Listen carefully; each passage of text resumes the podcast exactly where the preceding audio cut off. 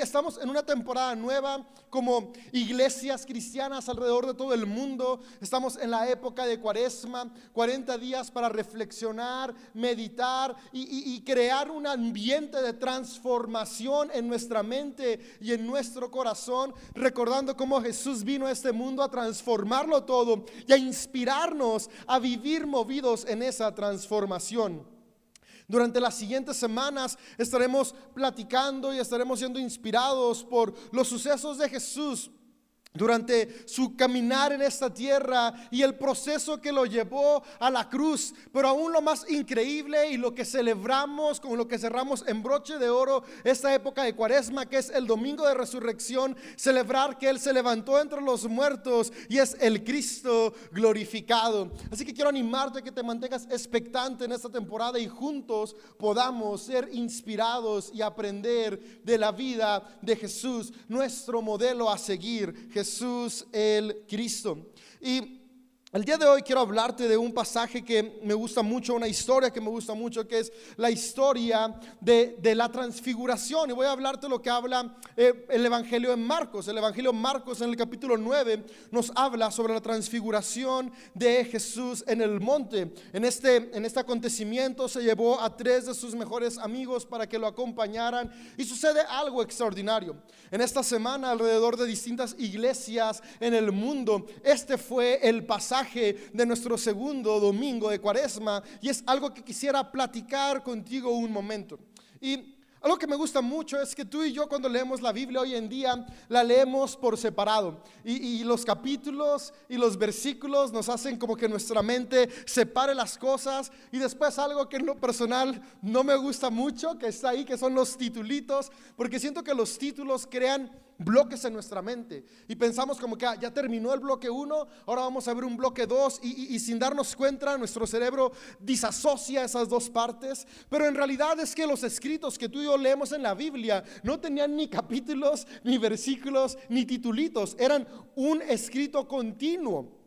Y cuando tú y yo lo podemos leer como continuo, cobra mucho sentido y nos permite entender muy bien la intención teológica, la inspiración, la enseñanza que el autor quería plasmar. Y es que, ¿por qué te digo esto? Porque la historia de la transfiguración de Jesús, que está narrada en el capítulo 9 de Marcos, a partir del versículo 2, comienza mucho antes. Desde el capítulo 8 podemos ver cómo va esta continuidad. Y en los últimos capítulos, Jesús en los últimos versículos del 8, Jesús comienza a hablar sobre su muerte. Y es justamente después de hablar de por qué va a morir Él, de hablar que va a resucitar y, de, tener esta plática profunda con sus amigos, porque es algo profundo decirle a tus amigos qué es lo que va a pasar, confesarles, contarles, hacerles ver que viene en el futuro algo inesperado y algo que va a mover completamente sus, sus cimientos. Es algo importante y es justo después de esta confesión, de esta declaración, que sucede la transfiguración. Y es que lo primero que yo puedo encontrar aquí es que ciertamente en la vida atravesamos momentos complicados, pero cada dificultad tiene el potencial de transformarnos, tiene el potencial de impulsarnos y de hacernos crecer y llevarnos a un lugar mejor del que estamos, porque en ti y en mí está la capacidad de crear en medio del desierto. Recuerda nuestra serie de enero, jardines en el desierto, esa esa seguridad que podemos tener en nuestro interior, que en medio de la nada o en medio de la adversidad podemos ser transformados. Y es algo que me encanta. Jesús está hablando de algo que va a sucederle a su vida que no es nada agradable. Pero justamente después de hablar eso nada agradable, Jesús les muestra una probadita del resultado de lo que iba a ser después de atravesar ese desierto que le esperaba a Jesús, que es la cruz. Y quiero leerte, voy a comenzar leyéndote desde Marcos 8. Y Marcos 8 dice lo siguiente, el verso 31. Entonces Jesús comenzó a decirles que el Hijo del Hombre tendría que sufrir muchas cosas terribles y ser rechazado por los ancianos, por los principales sacerdotes y por los maestros de la ley religiosa. Lo matarían, pero tres días después resucitaría. Mientras hablaba, abiertamente de esto con sus discípulos, Pedro lo llevó aparte y empezó a reprenderlo por decir semejantes cosas. Em, por ahí eh, tienes una Biblia eh, de estudio, una Biblia que, incluye asteriscos sobre las traducciones más antiguas, podemos ver, a veces vemos como Jesús reprendiendo a Jesús, es como, porque tú y yo entendemos la palabra reprender como regañar, pero algo que, que dice ahí es que Pedro estaba tratando de corregir el pensamiento de Jesús, porque Jesús estaba diciendo, yo voy a morir. Y Pedro obviamente es como de, no maestro, ¿cómo que tú vas a morir? Tú no puedes morir, porque nadie queremos morir. Creo que ninguno de nosotros tiene en nuestra mente o planea cosas negativas. Todos planeamos y soñamos positivo. Sin embargo, necesitamos ser conscientes que en la vida hay adversidad, pero en medio de la adversidad tú y yo podemos florecer. Ahora, ¿cuál es la cuestión para que tú y yo florezcamos en la adversidad? ¿Qué, qué es lo que iba a llevar a Jesús a morir? Si analizamos la vida de Jesús, podemos darnos cuenta que lo que iba a llevar o lo que llevó a Jesús a la cruz fue vivir amando. Y básicamente cuando Pedro le dice, hey Jesús, tú no tienes que morir, le está diciendo Jesús, tú puedes hoy dejar de vivir amando y salvar tu vida. Y es por eso que Jesús le dice lo siguiente a Pedro. Ve lo que sigue diciendo, dice el verso 33. Jesús se dio la vuelta, miró a sus discípulos y reprendió a Pedro. Aléjate de mí, Satanás, dijo. Ves las cosas solamente desde el punto de vista humano y no del punto de vista de Dios. Aquí quiero detenerme un poquito. Cuando Jesús le dice a Pedro, aléjate de mí, Satanás, no es que el Satán había poseído a Pedro.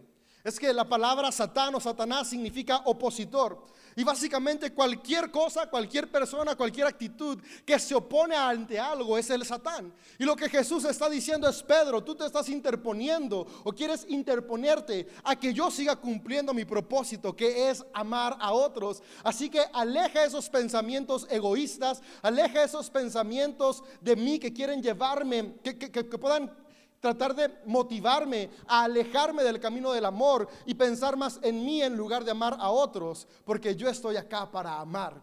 Y me gusta como dice el Evangelio de Marcos que Jesús dice, ves las cosas desde el punto de vista humano y no desde el punto de vista de Dios. Y es que para que tú y yo tengamos transformación en nuestra vida, para que tú y yo podamos experimentar lo mismo que Jesús experimentó, porque ese es nuestro llamado. Al final por eso somos cristianos, pequeños cristos, hombres y mujeres que queremos seguir a Jesús, imitar a Jesús. Para imitar a Jesús en nuestro día a día, tenemos que tomar en cuenta estas palabras que dijo el maestro. Tenemos que dejar de pensar simplemente limitados con la perspectiva humana y comenzar a ver con la perspectiva de Dios. ¿Y cuál es la diferencia?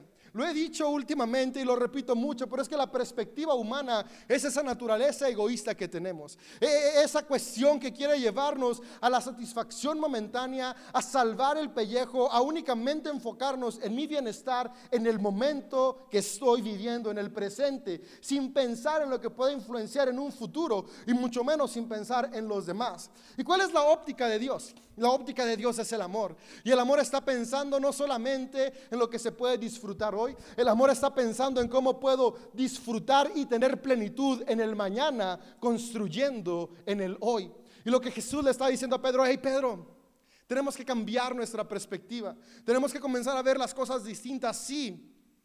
Suena difícil, suena crudo y suena inexplicable lo que les acabo de decir que va a pasar. Sí, les estoy diciendo que voy a morir, pero espera, porque desde la vista de Dios, la muerte es solamente un proceso para tener más vida. Hay momentos en nuestra vida que vamos a experimentar muerte en distintas cosas, muerte a fallas de carácter, muerte a algunos sueños que nos estaban desviando, muerte a algunas eh, eh, circunstancias eh, en nuestra vida, pero podemos darnos cuenta que en Jesús aún la muerte es un proceso que puede traer vida. Me encanta cómo Jesús les dice, voy a morir, pero en tres días voy a resucitar, porque Jesús siempre nos quiere recordar que hay esperanza. Aún en medio de la pérdida, aún en medio de la muerte, podemos tener confianza de que hay más. ¿Y por qué tenemos esa confianza? Porque podemos recordar que somos hombres y mujeres hechos a imagen y semejanza de Dios. Hay eternidad en nosotros. Aún la muerte en esta tierra es solamente un paso más en la eternidad que todos tenemos. Somos seres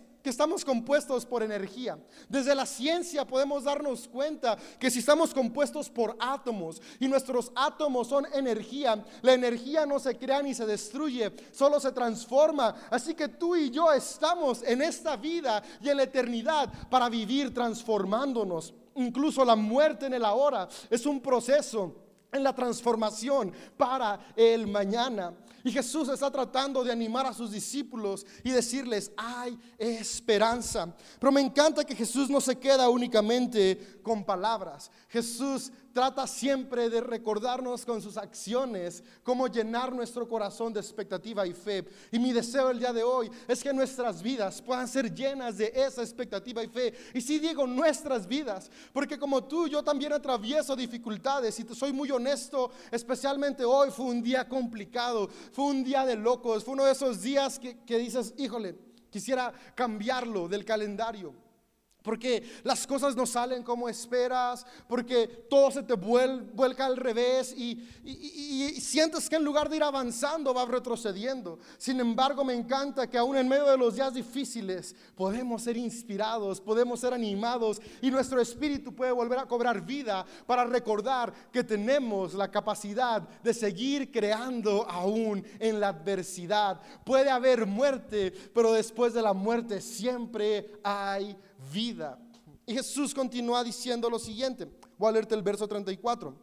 Entonces llamó a la multitud para que se uniera a los discípulos y dijo, si alguno de ustedes quiere ser mi seguidor, tiene que abandonar su propia manera de vivir, tomar su cruz y seguirme. Si tratas de aferrarte a la vida, la perderás. Pero si entregas tu vida por mi causa y la causa de la buena noticia, la salvarás. ¿Y qué beneficio obtienes si ganas al mundo entero, pero pierdes tu propia alma? ¿Hay algo que valga más que tu alma? Si alguien se avergüenza de mí y mi mensaje en estos días de adulterio y pecado, el Hijo del Hombre se avergonzará de esa persona cuando regrese en la gloria de su Padre con sus santos ángeles. Aquí encuentro algunas partes muy importantes. Las primeras es que Jesús nos está dando la clave de cómo ser sus seguidores. Dice, si alguien quiere ser mi seguidor, si alguien desea imitar el camino del Cristo, ¿y cuál es el camino del Cristo? El camino del amor. Vivir sabiéndonos amados para amar. No solamente amado para mi beneficio, sino amado, sí, para traer plenitud y sanidad a mi corazón, pero desde esa sanidad y desde esa plenitud amar a los que me rodean. Jesús dice lo siguiente, dice, si tú quieres seguirme, si tú quieres vivir este camino del amor, lo que tienes que hacer es abandonar tu propia manera de vivir, tomar tu cruz y seguirme, es decir, dejar el egoísmo. Tu propia manera de vivir significa estar enfocado únicamente en mi vida. Y recuerda, tú y yo somos seres humanos que fuimos creados para vivir en comunidad. Por eso, desde hace varios millones de años, los seres humanos hemos habitado en comunidad. La historia nos demuestra, la arqueología nos permite ver cómo desde hace millones de años los primeros seres humanos ya vivían en tribus, en comunidad, porque juntos es mejor. Y podemos estudiar en la historia cómo la humanidad llegó hasta el día de hoy porque trabajaron en equipo. Las civilizaciones que florecieron fueron aquellas que estuvieron dispuestas a dejar de pensar en el yo y comenzaron a pensar en el nosotros. Y es justamente esa imagen de Dios, porque eso es la imagen de Dios, el amor que nos lleva a nosotros, lo que tiene la humanidad existiendo hasta el día de hoy. Y cuando Jesús dice eso es, toma tu cruz cada día, porque cada día necesitamos tomar la decisión de dejar de vivir movidos por egoísmo para vivir movidos por amor. Y me encanta cómo dice, dice acá, dice, ¿qué beneficio tienes si ganas el mundo, pero pierdes tu propia alma? Es decir, ¿qué beneficio hay si consigues todo lo que tu egoísmo te llama a hacer? Si consigues todo aquello que, anhelas obtener, pero pierdes tu alma. Y me encanta que aquí la palabra alma en los escritos antiguos tiene una palabra muy entendible, que es la palabra ser. En los escritos más antiguos podríamos leer esto. ¿Qué beneficio tienes si ganas el mundo, pero pierdes tu propio ser? Y eso a mí me encanta porque, sabes, los seres humanos nos enfocamos tanto en el qué obtener que olvidamos enfocarnos en el quién soy. Y es que lo que realmente construye nuestras vidas no es obtener el qué, sino estar seguros del quién. El qué son metas efímeras. Es por eso que puedes alcanzar una meta. Ahora, no quiero que me malentiendas si piensas que las metas son malas, pero eh, el problema es cuando nuestra vida está enfocada únicamente en obtener resultados. Porque si podemos ser honestos, cada vez que alcanzamos resultados, lo obtenemos, lo disfrutamos por unos minutos y después ya estamos pensando en el siguiente, porque no nos llena. Porque lo que nos va a traer plenitud no es el qué, sino el quién. No es el qué obtengo, sino el quién soy. Por eso Jesús dijo, ¿qué te sirve? Ganar el mundo entero si pierdes tu ser. Es decir, si a costa de tu identidad obtienes muchos resultados, pero no sabes quién eres, ¿de qué te va a servir? Vas a estar vacío. Y es por eso que me encanta y no solamente es algo que hablamos desde la fe. Los seres humanos a través de la historia hemos comprobado cómo lo que nos lleva a ser plenos es tener seguridad en el quién somos. ¿Y quién eres? Eres un hombre, eres una mujer valioso, valiosa, hecho imagen de Dios, con el potencial de amar porque eres amado. Cuando sabemos el quién soy, cualquier cosa que haga, la hago movida desde la realidad del quién soy. Y si yo sé que soy amado y tengo amor, cada cosa que haga la hago movido por amor. Por lo tanto, si lo hago movido por amor, no estoy más en el camino del ego, estoy en el camino del Cristo, que es amar. Y cuando amamos, construimos. Ahora, amar implica un sacrificio. Porque es cierto, dejar de pensar el yo para pensar en el nosotros es algo que nos cuesta, es una lucha interna, pero es esa lucha que Jesús nos invita a que lo acompañemos a Él y por eso tomemos nuestra cruz cada día y lo sigamos. Yo quiero animarte que en esta vida, en los años que nos quedan, en lugar de estar tan enfocados en el qué voy a obtener, ¿Por qué no nos enfocamos constantemente en el quién soy? Y estoy seguro que si tú y yo cada día estamos convencidos de quién soy, vamos a lograr de mejor manera los resultados en el futuro. Y, te lo pongo de una manera muy práctica. Un ejemplo que podemos entender sobre lo que Jesús nos dice de dejar de estar enfocados en el qué a estar enfocados en el quién. Por ejemplo, el peso. Tú puedes pensar, ok, la meta es quiero bajar de peso y, el resultado es 20 kilos menos y haces ejercicio, haces dieta, puedes alcanzar el resultado, pero estadísticamente está comprobado que muchas personas que logran bajar de peso constantemente tienen rebotes y vuelven a subir. Y, muchos eh, eh, estudiosos se preguntaban, ¿esto por qué pasa? Y lo que sucede es que las personas estaban muy seguros del qué, cambiaron el qué, pero nunca cambiaron el quién.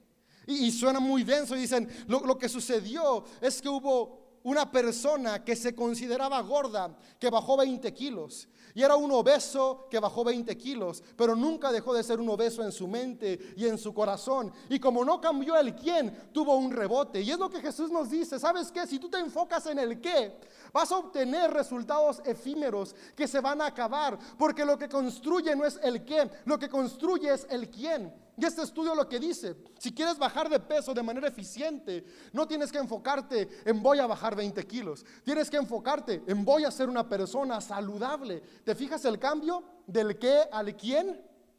Y lo que dicen es, si tú te enfocas en ser alguien saludable, vas a hacer ejercicio, vas a cambiar tu dieta y como resultado vas a bajar.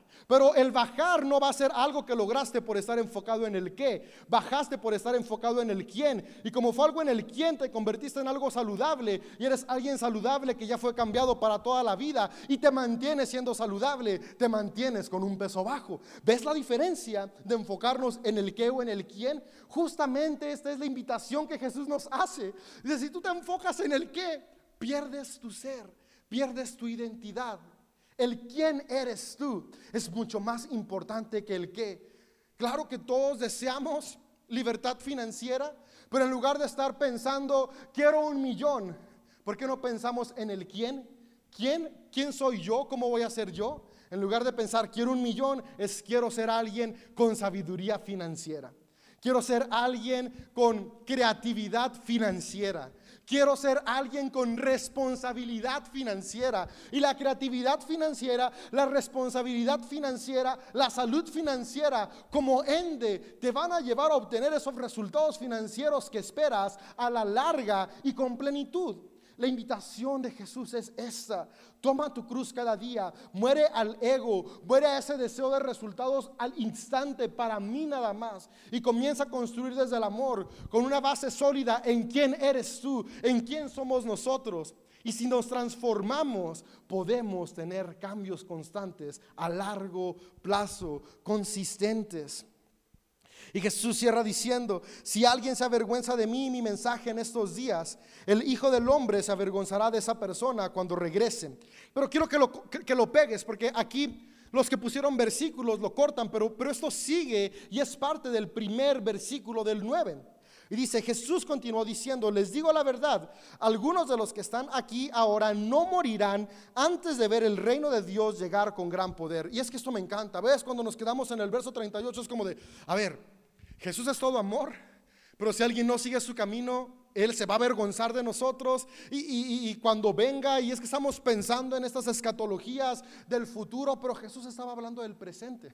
Y por eso el verso 1 nos permite entender cómo Jesús siempre habló de un reino en el aquí y el ahora. Por eso Jesús dijo, de cierto les digo, aquí ahora hay algunos que no morirán antes de ver el reino de Dios. Ahora, esas personas que estaban con Jesús ya murieron.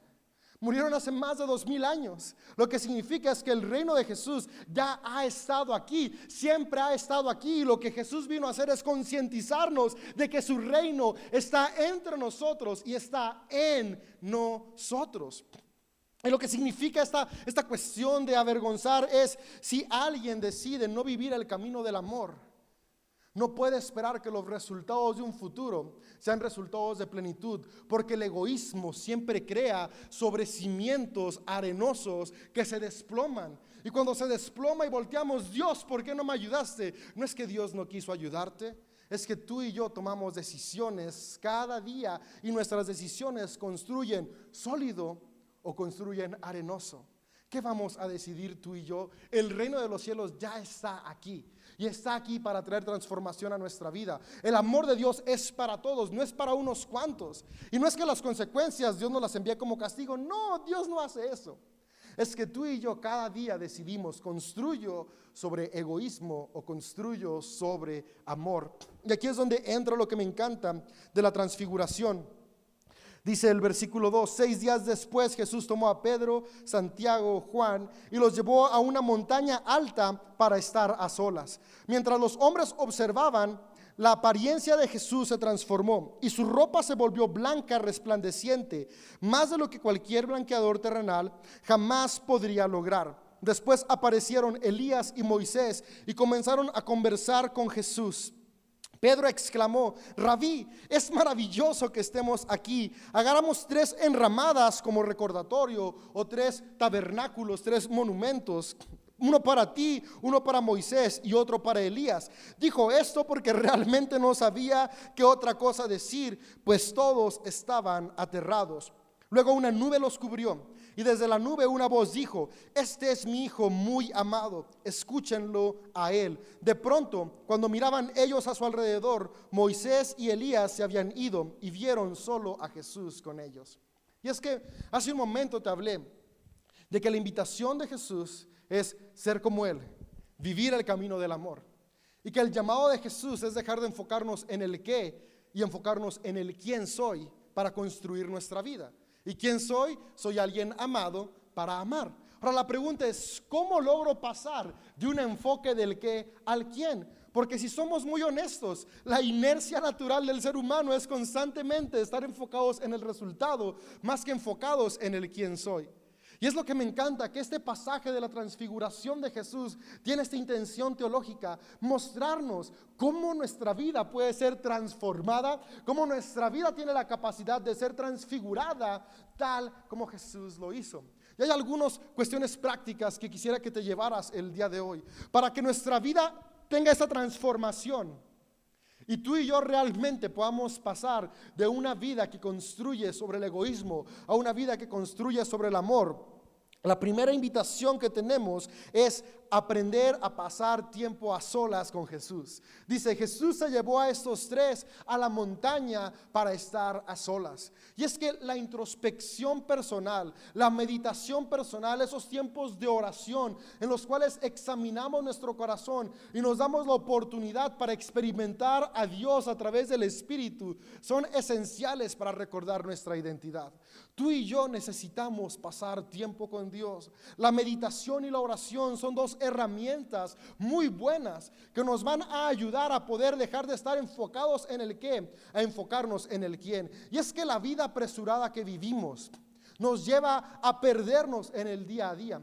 Y la meditación y la oración es justamente eso, un momento para apagar todo lo que está sucediendo a nuestro alrededor y darnos la oportunidad de meditar, pensar, escuchar el presente para poder ser conscientes de nuestras próximas decisiones y desde la conciencia decidir movidos por el amor de Dios en nosotros. Eso es pasar tiempo con Dios, tiempo en el cual escucho su voz en mi interior. Importante, démonos tiempos de oración y meditación cada día. Comienza tus mañanas meditando, no las comiences lleno de estrés de qué tengo que hacer Ahora, claro, es bueno tener metas y horarios, pero antes de comenzar eso, date un tiempo para meditar y recordar quién eres. Y desde el quién eres claro en tu mente, comienza a hacer lo que tienes que hacer. Eso tendrá mejores resultados en nuestra vida.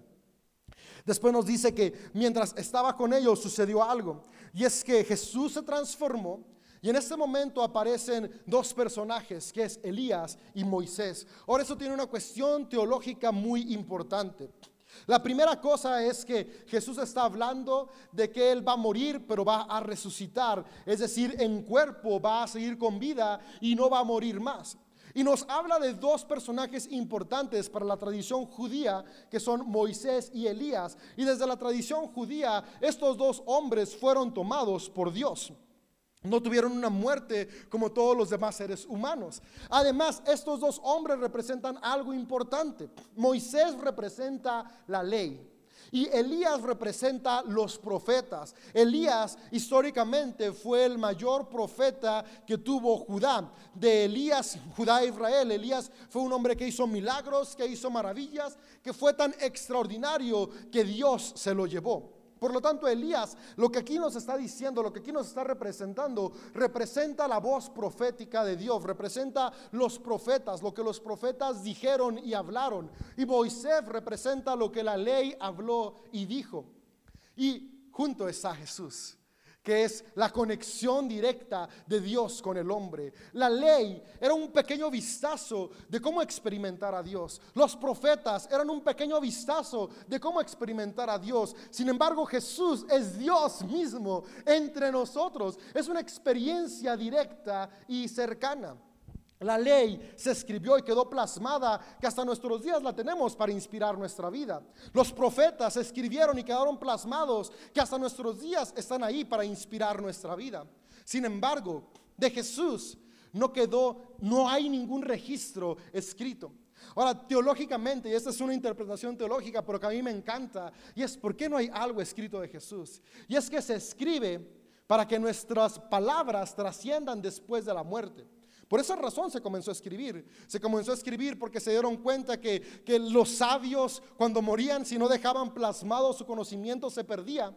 Entonces se escribía para poder mantener las palabras de hombres y mujeres sabios después de morir. ¿Por qué no hay nada escrito directamente por Jesús? Porque Jesús no murió, Jesús está vivo y Él sigue hablando palabra nueva y palabra fresca cada día a nuestro corazón. Me llama la atención que cuando los ve Pedro dice, hagamos un tabernáculo porque nuestra inercia es olvidarnos que Jesús vino a tener una relación con nosotros. Y Pedro dice, ya hay que dejarlo aquí, esto está tan bonito. Pero Jesús no se quedó ahí. Incluso me encanta cómo dice, dice que vino una nube del cielo y dijo dos cosas importantes. Este es mi hijo amado y después escúchenlo a él. Después dice que desaparecieron Moisés y Elías y quedó solo Jesús. Y es que para que tú y yo podamos ser transformados y vivir en amor, necesitamos dejar de enfocarnos en lo terrenal y enfocarnos en lo celestial. Lo terrenal es la ley y los profetas desaparecen y queda solo Jesús, el que está con nosotros siempre. Y, y el Padre dice, escúchenlo a Él. Es decir, escucha la voz de Dios en tu vida, que es nueva, que es fresca y que quiere traer transformación para ti cada día. Cada día tú y yo tenemos la oportunidad de escuchar directamente de Dios el propósito para nuestra vida, escuchar afirmación. El Padre afirmó a Jesús, este es mi Hijo amado. Y el Padre cada día a ti y a mí nos afirma y nos recuerda, eres un hombre, eres una mujer, que eres hijo e hija de Dios, muy amado. No somos sus hijos por elección propia, somos sus hijos porque Él decidió crear a cada ser humano que ha existido, que existe y existirá para ser parte de su familia espiritual. Todos y todas somos sus hijos. Por lo tanto, todos y todas tenemos la oportunidad de escuchar su voz, de experimentar su amor y ser transformados por Él. Con esto quiero cerrar. Dice,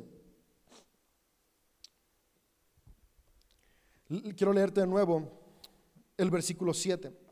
Una nube los cubrió y desde la nube una voz dijo, este es mi Hijo muy amado, escúchenlo a Él.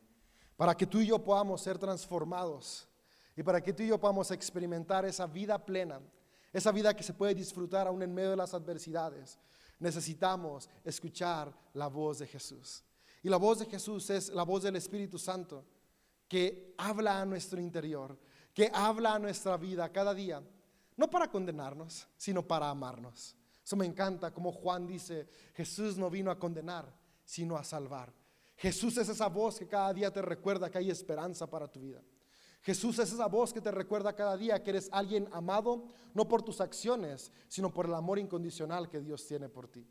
Y desde ese amor tú y yo podemos ser transformados. Yo quiero animarte que esta temporada, mientras seguimos reflexionando en el proceso de Jesús en esta tierra, hasta su muerte y resurrección, podamos tener la decisión y la determinación de abrirnos a la transformación que el Cristo desea hacer en nuestra vida pasar del egoísmo al amor. Cada día tomar nuestra cruz, morir a nosotros mismos y seguir el camino del amor.